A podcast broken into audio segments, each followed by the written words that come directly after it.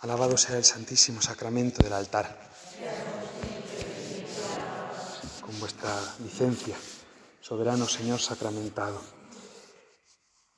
El título de, esta pequeña meditación en esta tarde es El apostolado de la oración, la adoración eucarística, reinado del corazón de Jesús. Es un poco pretencioso quizás el título, porque pretender hablar del reinado del corazón de Jesús y centrarlo en estas dos realidades, el apostolado de la oración y, la adoración eucarística, pues a lo mejor es un poco que, excede no solo a mis competencias, sino que, es mucho más grande. Entonces, a lo mejor concentrarlo en estos dos puntos podría parecer un poco osado. Y sin embargo, y sin embargo son como los dos pilares, dos pilares del reinado de Jesucristo. Estamos celebrando hoy la fiesta de Cristo Rey, de Cristo Rey y no nos resignamos a entender el reinado de Cristo meramente espiritual, en un sentido únicamente em, místico,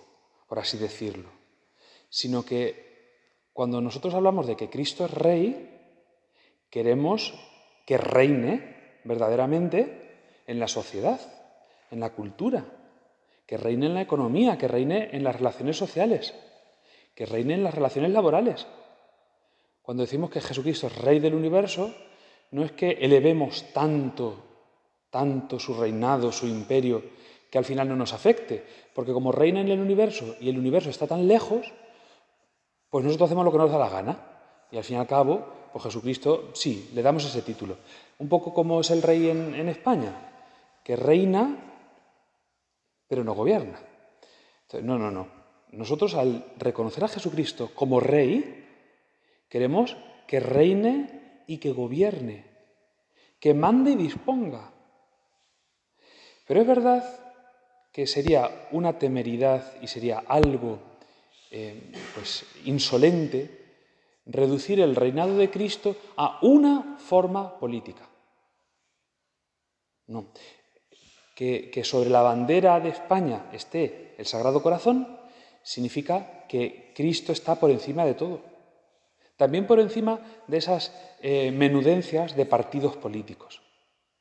Cristo reina habiendo una monarquía o habiendo una república, habiendo los partidos de un signo o de otro.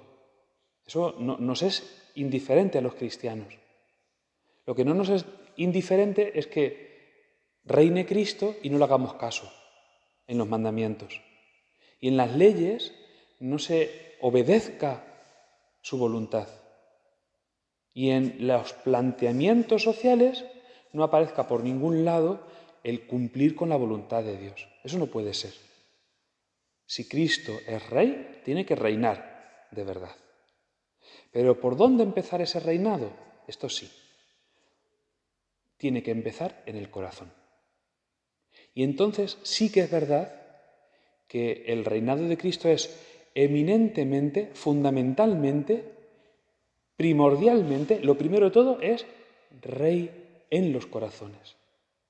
Rey y centro de todos los corazones. Por tanto, el reinado de Cristo en la sociedad tendrá que empezar porque reina en mí. Reina en mi corazón. Reina en mis afectos. Reina en mis proyectos reina, en resumen, gobernando mi vida. Y aquí es donde entra esta, esta pretensión que tengo de, exponeros, pues como la adoración eucarística y el apostolado de la oración son una concreción de este empezar a reinar. Empezar a reinar. Bueno, vamos a empezar por lo que quizás ya sabemos, que es la adoración eucarística. ¿Por qué es reinado de Cristo el acto de adorar? Bien, pues porque estamos tributándole honor de rey. Honor de rey. Cuando estamos aquí contigo, Señor, cuando estamos compartiendo este rato de intimidad, al caer la tarde o a lo largo del día de, que tenemos de adoración en la capilla, pues lo que estamos haciendo es el privilegio Estamos recibiendo el privilegio de que nos recibes en audiencia.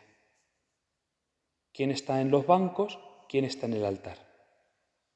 ¿Quién está en el altar? Pues no es un objeto, no es un objeto, es Jesucristo, vivo, de corazón palpitante.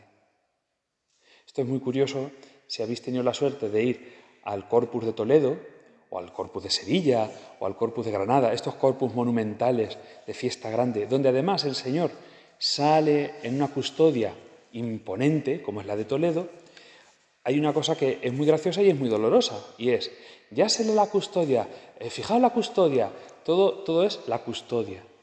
Y se nos olvida que la custodia no vale nada, nada, si no fuera por esa perla diminuta de pan que va en el centro.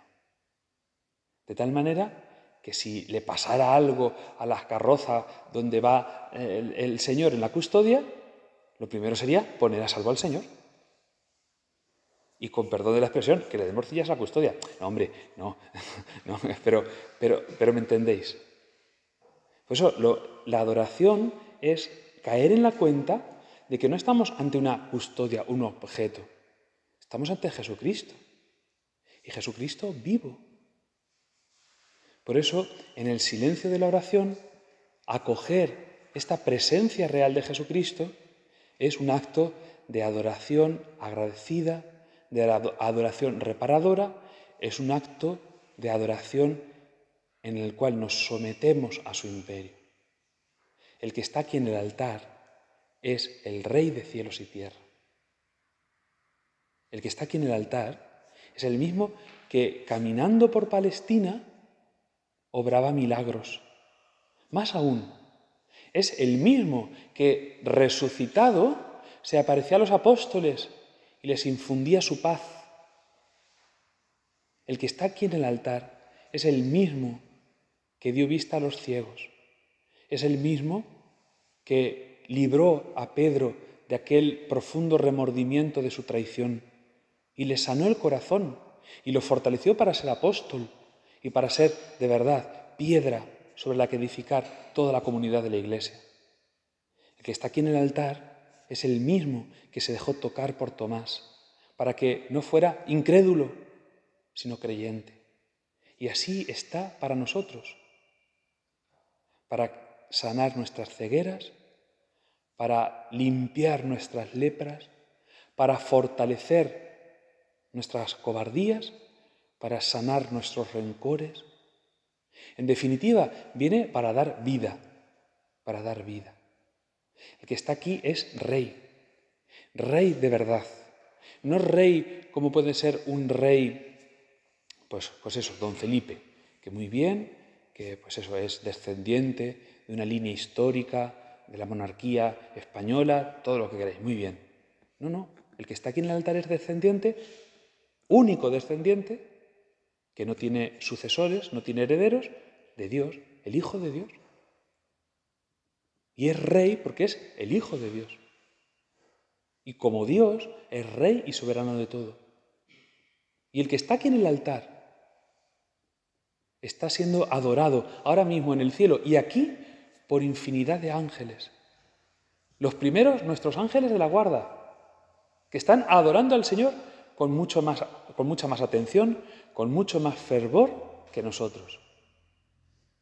Pero bueno, eso de los ángeles es como lo del valor en la mili, se presupone. Entonces, no tiene mérito. Es como lo, saben hacer, lo saben hacer. Al Señor lo que le agrada es que le adoremos nosotros, aunque demos cabezas, aunque estemos moqueando, aunque estemos mirando el reloj porque qué frío hace que se me han quedado los pies helados. Pero estoy aquí, porque tú eres mi rey, el rey de mi vida. Pero más aún, no solo le estamos reconociendo como soberano en la adoración, porque es el Hijo de Dios, porque es Dios sacramentado, Dios vivo, sino que le reconocemos porque es el que nos ha conquistado. Uno se proclama rey cuando gana una guerra, vence al enemigo y se impone sobre los demás. Y así, pues puede ser muy bueno, pues porque después de una guerra viene el orden y en el orden la paz. Pero cuando uno se impone, siempre hay gente a la que hay que imponerse y entonces vienen los rencores y las revanchas. Y por eso, bueno, pues la monarquía visigótica, sabéis que en España los reyes duraban tres telediarios. Bueno, menos porque no había telediario, pero duraban nada porque estaban a la zaga matándose unos detrás de otros. Se ponían, se quitaban, eh, eh, conjuras, complots, las intrigas, bueno, lo que pasa en los partidos políticos, que no son reyes, pero son reyezuelos. Pues una cosa así. ¿Por qué? Pues porque es una imposición a base de la fuerza y del miedo. ¿Y es así nuestro Rey Jesucristo? No. Nuestro Rey ha sido coronado en la cruz y se ha sentado en su trono de dolor y lleva por cetro las llagas gloriosas, en las cuales nos dice, mira cómo te amo, mira cómo te amo, mira lo que he sido capaz de sufrir por ti, mira lo que he abrazado por rescatarte. El que está aquí en el altar es el buen pastor, que por rescatar a la oveja herida, por rescatar a la oveja herida, se ha herido él. Por buscar a la oveja perdida, se ha perdido él y ha perdido la vida. Ha perdido la vida. Cristo no ha ganado una batalla contra los hombres para imponerse a otros hombres o a, esos mismos, esas mismas personas. Cristo ha ganado una batalla contra lo que nos esclavizaba a nosotros, el pecado, contra lo que nos somete a nosotros, la muerte. Y al morir Él en la cruz y al resucitar triunfante, ha declarado que muerte y pecado no tienen ya dominio sobre nosotros. ¿Dónde está muerte tu victoria? ¿Dónde está muerte tu aguijón? ¿A qué vamos a temer? Si Dios está con nosotros, ¿quién contra nosotros? Y así los mártires iban al martirio cantando, como los mártires de Barbastro, los de la congregación de los claretianos iban al martirio cantando. De uno de ellos cuentan que en esos tormentos, yo sé que no, es agradable, pero, pero, bueno, como es verdad, pues hay que, tampoco hay que ocultarlo. Eh, cuando iban en, la, en, el camión, eh, ya enfilando pues para fusilar de, las últimas tandas, no recuerdo el nombre del beato, eh, del que fue, pero es una cosa que está contrastada. como les importunaban mucho a los milicianos que fueran cantando, le pegaron pues, un culatazo en la cabeza para que se callara. El culatazo fue tan grave que cuando eh, luego se hizo la, autopsia de los restos, vieron que había roto el cráneo, es le rompieron la cabeza, ¿vale? Del golpe. No se cayó. No dejó de cantar. No sabemos si por milagro, no sabemos si por una fuerza sobrehumana. Nuestro rey nos hace vencer a la muerte y nos hace que la muerte no tenga ya dominio sobre nosotros de tal modo que nos acobarde. ¿Qué vamos a perder? ¿La vida? Pues la vamos a perder de todas maneras. Que no perdamos el alma. Lo que decía el beato Juan Duarte, que lo celebrábamos esta semana, el diácono de Málaga, que también torturaron lo indecible. Matáis al hombre, pero no podéis matar mi alma, porque nuestra alma pertenece a nuestro Rey inmortal. Nuestra adoración silenciosa, aparentemente pasiva e inútil, vamos a decirlo con todas las letras. Sí, estar una hora delante del Santísimo puede parecer una hora inútil, pero es una hora en la que le estamos reconociendo a Jesucristo que Él nos ha conquistado. Se merece esta hora y otras muchas más. Son suyas. Si tenemos vida es porque Él nos ha dado vida. Si tenemos vida es porque Él nos ha dado vida. La adoración eucarística, por tanto, es un acto de reconocimiento del reinado de Cristo. Y un alma eucarística, un alma que sea capaz de adorar, de reconocer esta presencia misteriosa, el misterio de la Eucaristía, pero real de Jesucristo en el Santísimo Sacramento, es un alma que sabe que Dios es Rey y cuando somos capaces de no negarle nada a Dios en esta presencia tan despreciada, tan desagradecida, tan humillada y profanada tantas veces, cuando nosotros somos capaces de obsequiar con reparación y con espíritu de reparación un amor sincero y verdadero, estamos aceptando el reinado de Cristo y estamos entrando en una dinámica que no nos damos cuenta, pero nos hace súbditos del amor. Es imposible venir a misa, de verdad, no como un banco, que como banco, bancos ya veis que tenemos muchos, ¿vale? Es imposible venir a misa una vez y otra y otra con el corazón abierto y salir y que no nos duela el dolor del mundo. Y si aún estáis que no os duele el dolor del mundo, es que entonces todavía no estáis viniendo de verdad a misa. Porque ver que Cristo parte el pan, se parte Él, se reparte Él, ¿cómo no nos vamos a dar? La respuesta a esta adoración es la imitación. Yo que reconozco a Cristo que se me da, ¿cómo no me voy a dar a los demás, a los de mi casa, a los de mi trabajo? ¿Cómo no voy a darme? Pues sí, incluso muchas veces con dolor, con dolor, porque tengo que tragar carros y carretas. Pero esos carros y carretas que son comparados con lo que el Señor amó. Nuestra adoración es reconocimiento del reinado de Cristo y es adelanto de su reinado. Adelanto de su reinado. Porque es la disposición a dejarnos moldear en este amor para moldear la sociedad.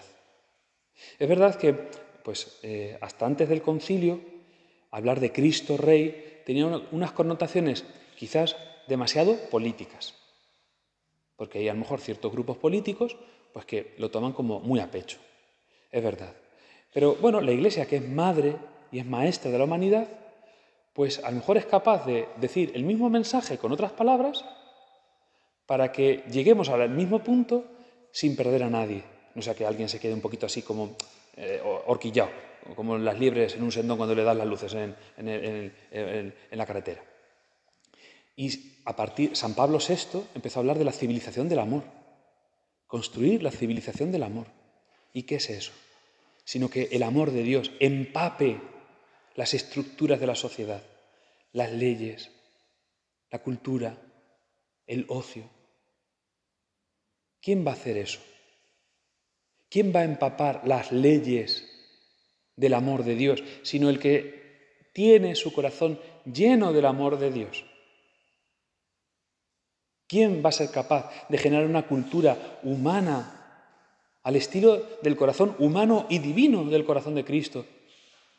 Sino el que está agradecido a la divina humanidad de nuestro Señor Jesucristo, que nos ha amado verdaderamente como Dios con corazón de hombre. Seremos los cristianos los que hagamos leyes cristianas. Seremos los cristianos los que hagamos costumbres cristianas. Y si a día de hoy las leyes cada vez son más anticristianas, porque ya no es que no sean cristianas, es que van en contra de la fe cristiana, es porque los cristianos estamos abdicando de este reinado de Cristo en nuestro corazón. Si cada vez las costumbres son más anticristianas, porque ya no es que sean costumbres, bueno, indiferentes, no, no, que van en contra de las costumbres cristianas. Es porque los cristianos estamos flaqueando en nuestro deber de que Cristo reine hasta en nuestro ocio. En nuestro ocio. En una diócesis de África, una diócesis pequeñita, un obispo insignificante, porque es un obispo por ahí perdiejo, ha declarado un año eucarístico. Un año eucarístico. Como diciendo, esto es lo, lo primero y principal. Y una de las cosas, me llamaba la atención de, las medidas que proponía este obispo, era recuperar en las parroquias, en todas las parroquias, que el domingo por la tarde hay adoración y vísperas. Por la misa se va por la mañana, a lo mejor temprano, luego un buen rato de familia y luego al terminar el domingo, antes de ya descansar y preparar la semana siguiente, volver a agradecerle al Señor todos los beneficios. Y yo pensaba, esto en España, imposible. Imposible. La gente está en los campos, están de chándal tirados en los sofás, en los sofales, eh, eh, viendo la película de Telecinco y comiendo pipas. Imposible hacer estas cosas.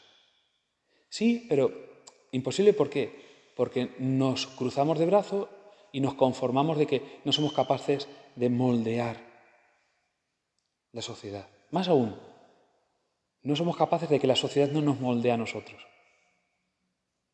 Ahora en diciembre va a haber un puente ¿Cómo se llama el puente?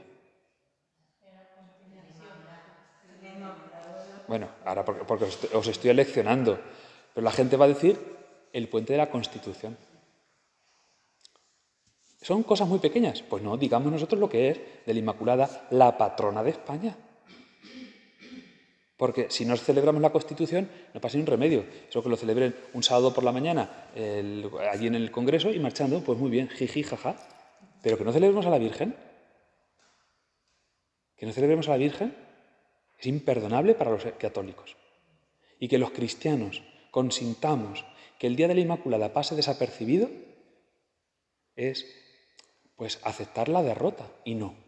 El reinado de Cristo pasa por esta adoración en el cual le damos el primer lugar a Él y a su Madre Santísima. Ánimo, que cuando somos adoradores, cuando con fidelidad adoramos, estamos adelantando la hora del reinado de Cristo. Es la aclamación que nos invita a hacer la Iglesia después de la consagración. Anunciamos tu muerte, proclamamos tu resurrección. Ven, Señor Jesús, venga a nosotros tu reino. Porque cuando venga, cuando venga no va a venir ya como niño pequeño que lo puede perseguir cualquier reyezuelo, sino que vendrá como juez y Señor de la historia. Ven, Señor Jesús, Rey Jesús, soberano Jesús. Justo cuando acaba de venir al altar, es lo que le pedimos. No vengas ya escondido, ven manifiesto. No vengas ya en la humildad de un pedazo de pan, en los accidentes de la especie eucarística del pan. Ven en gloria y poder. Ven, Señor Jesús. Esto es algo inmenso, inmenso. ¿Y qué podemos hacer? Bueno, pues lo segundo que yo os quería proponer, pues delante aquí del Señor, pues para meditar en esta tarde, es cómo el apostolado de la oración es este adelanto del reinado de Cristo. Bueno, quizás tengo que empezar diciendo qué es el apostolado de la oración. El apostolado de la oración no es ni más ni menos que un pequeño movimiento que surgió en el siglo XIX en un pueblo de Francia, Valls, en un colegio, en un, seminario de jesuitas, en 1844, el 3 de diciembre. ¿Qué santo se celebra el 3 de diciembre? San Francisco Javier, un santo jesuita, un gran misionero. Bien, el apostolado de la oración surge porque preparando esta fiesta, en torno a esta fiesta, los novicios jesuitas se sienten profundamente tristes. ¿Qué hacemos aquí encerrados en un seminario cuando hay tantas almas que salvar? ¿Cómo no estamos por ahí ya predicando y, qué ganas tenemos ya de estar fuera haciendo pues lo que hay que hacer para que mucha gente conozca a Jesucristo? No aquí con los brazos cruzados, sí, estudiando mucho todo lo que queréis, pero el apostolado de oración nace de estas ansias ansias de extender el mensaje de Jesucristo, de extender el Evangelio, de extender la redención. Y el, formador de estos jesuitas les propone en una meditación que, que no se dejen engañar por el demonio. Porque todo lo que hizo San Francisco Javier, que fue grandioso, lo hizo porque tenía un pilar firmísimo que nunca abandonó, la oración. Y todo lo que consiguió San Francisco Javier fue por vivir una vida verdaderamente ofrecida al Señor, en espíritu de oblación, en oración. De tal manera que les propuso que, ya que no podían ser apóstoles misioneros saliendo todavía al mundo, que aprovecharan el tedio de la formación, de las clases, del ritmo de seminario, aprovecharan todo eso que les costaba un sacrificio para ofrecérselo al Señor y ofrecerse ellos a la gloria de Dios. El apostolado de la oración es que con la oración somos apóstoles. En este año que tenemos aquí en la parroquia de Santa Teresita, en el 125 de su muerte, y preparándonos para este año que viene, el 150 de su nacimiento, pues entendemos muy bien esto. Porque Santa Teresita tenía unas grandes ansias de ser sacerdote, de ser apóstol, de ser mártir, de ser doctor, de ser evangelizadora, y era carmelita, encerrada, encerrada en un convento. Pero lo entendió muy bien. lo entendió muy bien porque leyendo a San Pablo cayó en la cuenta de que en esa imagen de la iglesia como cuerpo místico de Cristo, cada uno es un miembro. Uno será una mano, otro será un pie, otro una oreja y otro será eh, el apéndice, que es lo más inútil, pero ahí está. Y cuando nos falta, pues también ahí está, ahí está. ¿no? Entonces, bueno, pues cada uno somos lo que somos. Pero hay una cosa que no puede faltar. Porque si te, cortan una mano, el cuerpo vive. Si te cortan un pie, pues también, peor, claro, un ojo, pues, pues, pues, pues mira, pues claro, esta cosa, un riñón, pues también. Pero si te quitan el corazón. Y entonces Santa Teresita entendió que lo que daba fuerza al cuerpo místico de Cristo para obrar toda la misión es el amor. E igual que el corazón bombea, bombea la sangre a todo el cuerpo, el amor da fuerza y energía a todos los miembros de la Iglesia para cumplir su misión. No, el apostolado, de la oración no es una forma de conformarnos. Bueno, ya que no puedo hacer esto, pues rezo. No, no, no. Es al revés. Es que sin rezar no podemos hacer nada. Sin la oración no podemos hacer nada. Luego esto en Francia tuvo una gran difusión por otro gran sacerdote, el padre Henri Ramier, em, y se extendió pues, por todo el mundo, está extendido por todo el mundo como una gran escuela de espiritualidad. ¿En qué consiste el apostolado, el apostolado de la oración? Pues ni más ni menos, ni más ni menos que ir al centro de la vocación cristiana. Al centro de la vocación cristiana, que es nosotros, redimidos con Cristo, estamos llamados a ser redentores con Él. Esto es algo que está todavía, yo creo, sin desenvolver. Es uno de los grandes regalos que tenemos en la Iglesia y que todavía a lo mejor no somos capaces. Todo redimido con Cristo está llamado a ser redentor con Cristo.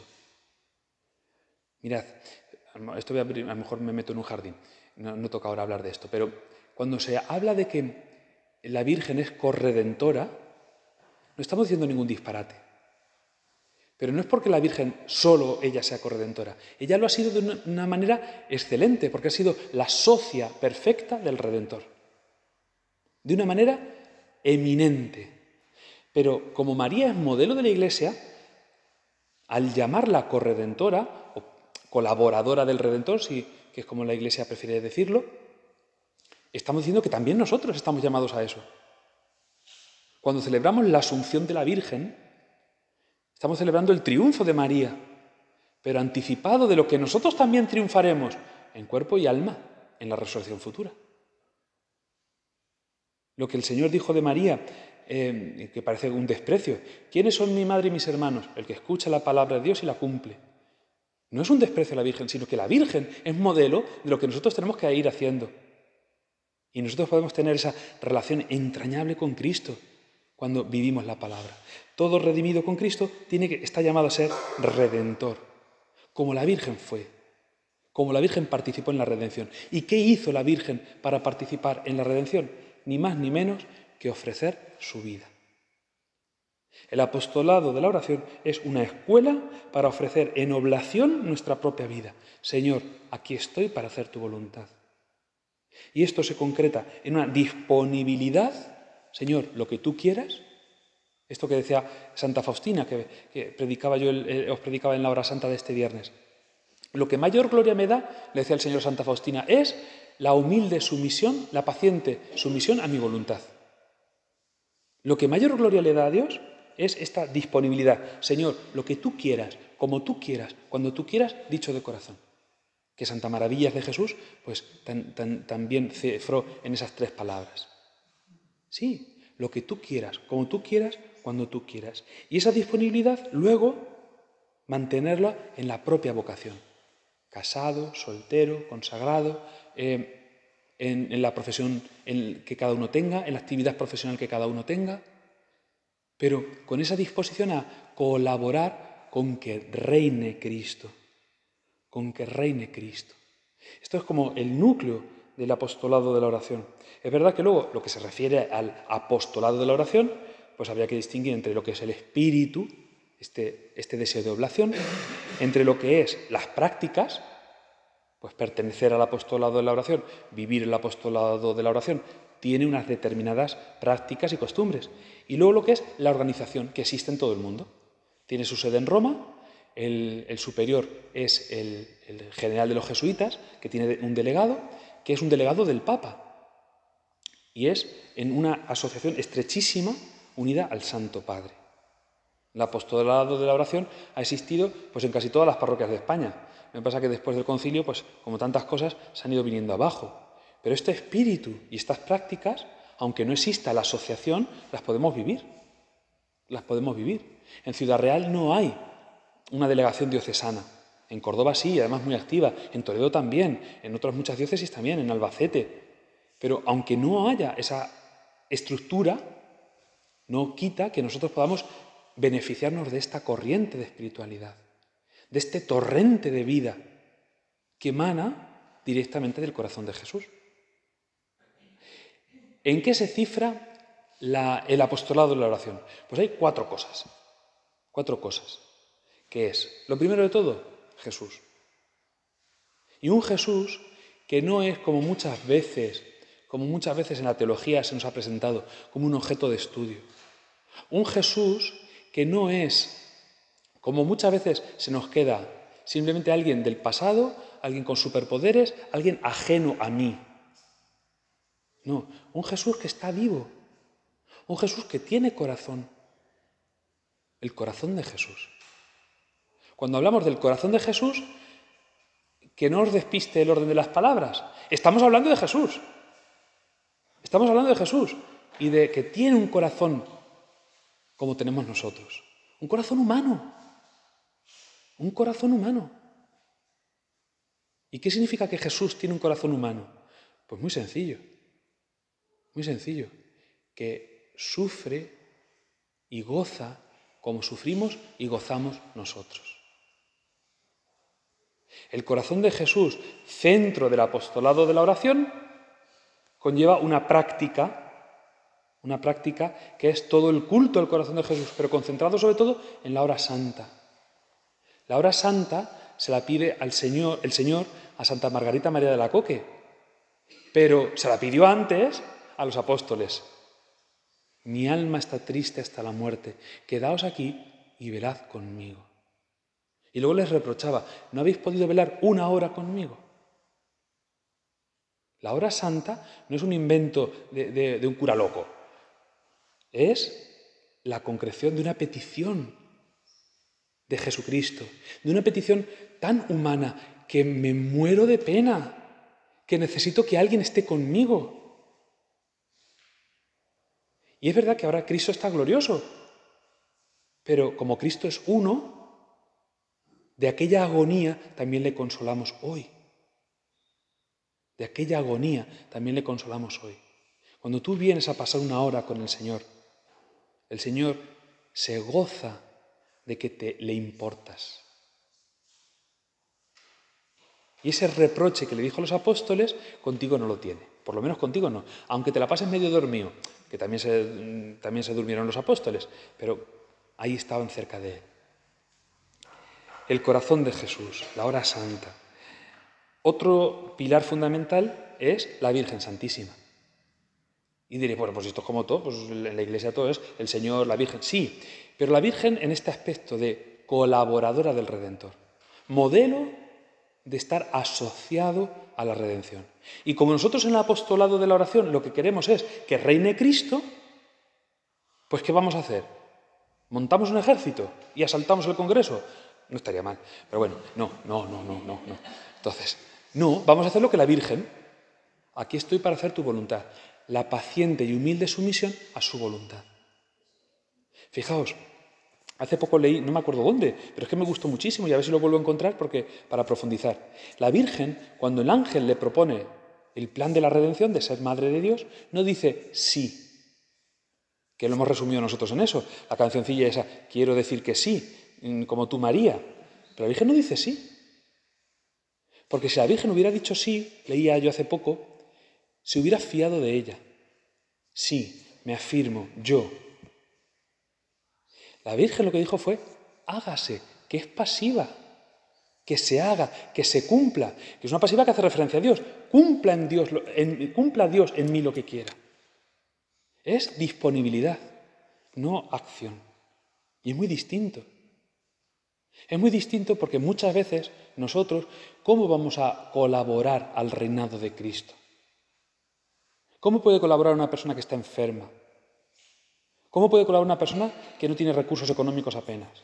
¿Cómo puede colaborar una persona que a lo mejor no tiene dotes naturales para el apostolado, para hablar a otros de Dios? Pues la acción se le queda muy limitada. Y nos podemos quedar tan limitados que no salgamos de casa, que no salgamos de la habitación o que no salgamos de la cama. Y sin embargo podemos ser apóstoles, con esa disponibilidad. Aquí estoy, hágase en mí. Me dejo hacer. Señor, lo acepto. Y este, el modelo, es la Virgen.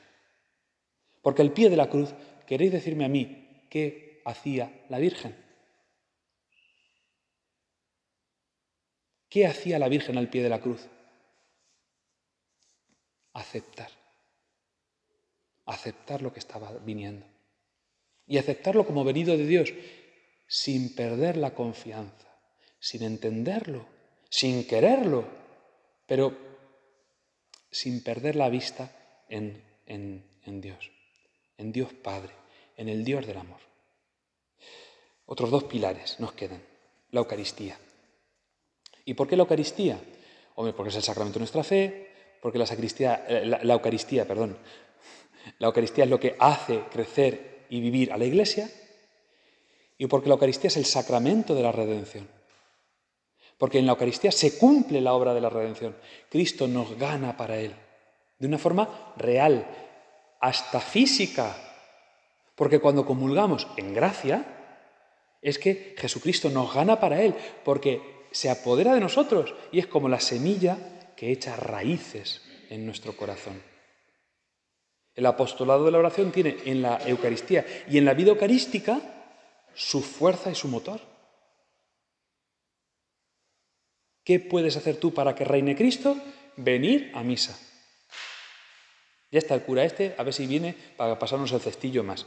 No, que cuando tú participas de la Eucaristía, no solo los domingos, que es lo de precepto, sino incluso a diario, lo que estás ganando es que le estás dando a Dios tu vida, tu tiempo, con esa disponibilidad y estás dejando que Dios eche raíces en ti y se apodere de ti y llegue a ti su reino.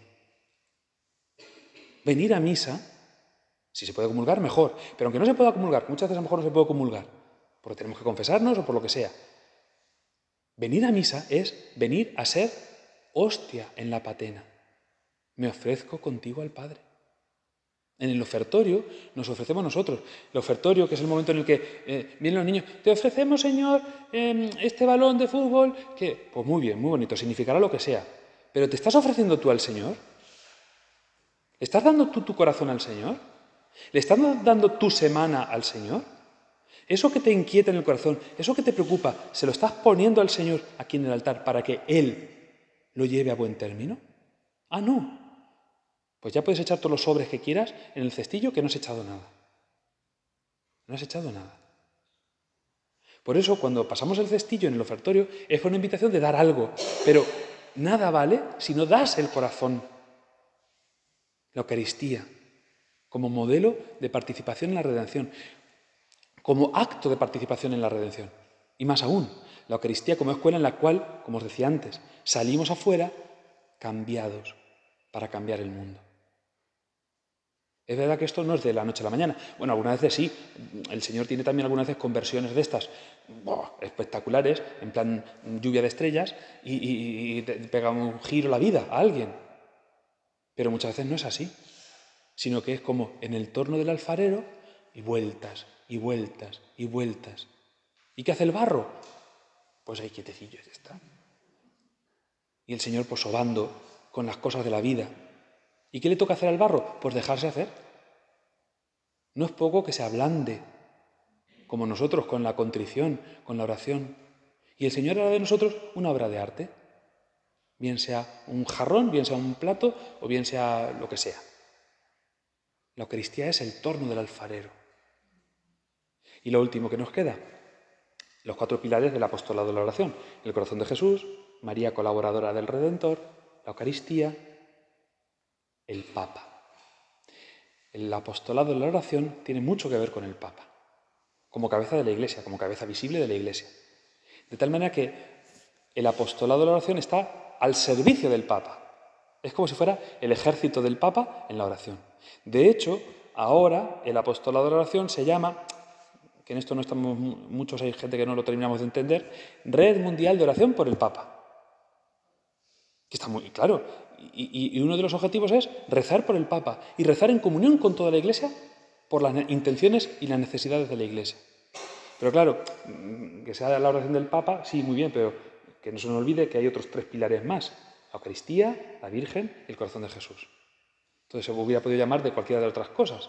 Pero es verdad que ahora pues, también se está haciendo así este Papa que tiene mucho tirón, pues con el vídeo del mes, con la intención, y así nos pone a todos en comunión para rezar por una intención. Aquí en la parroquia que tenemos a la entrada el cartel de las intenciones del Papa. ¿Lo habéis visto alguna vez? Pues ¿Yo para qué pongo carteles? Y que esa color y todo. Bueno, el de este mes no. El de este mes que además se ve muy raro, que parece que está el niño fumando y no, que se lleva un chupachus en la foto, una cosa muy rara. Bueno, el de la foto lo ha hecho así. Bueno, no, ya está. Entonces, y te propone una oración, una, una intención de oración.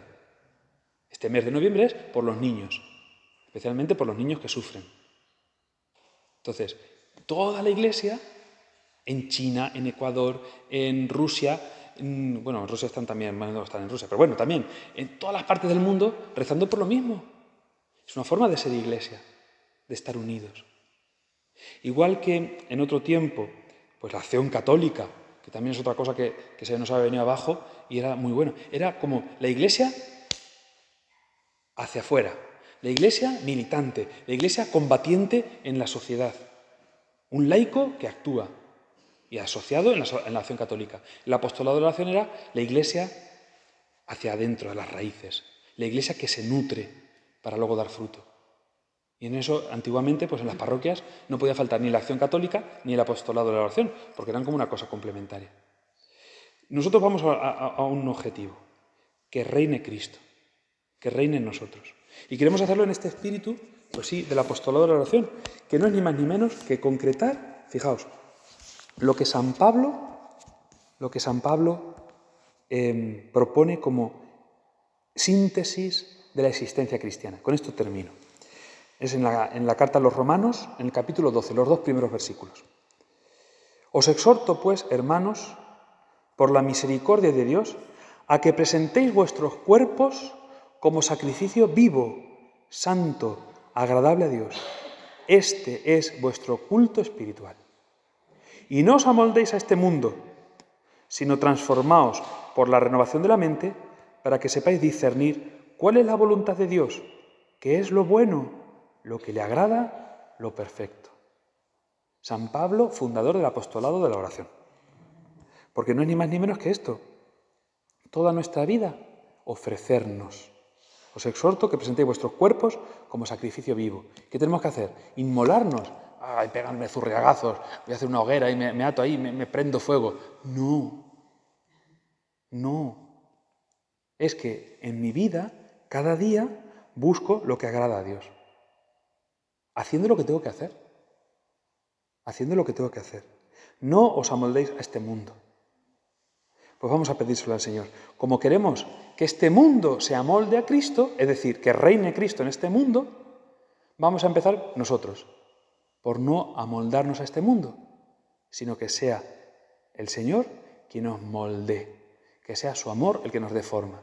En la adoración eucarística y en el apostolado de la oración ya estamos encaminándonos a, esta, a este reinado en nosotros.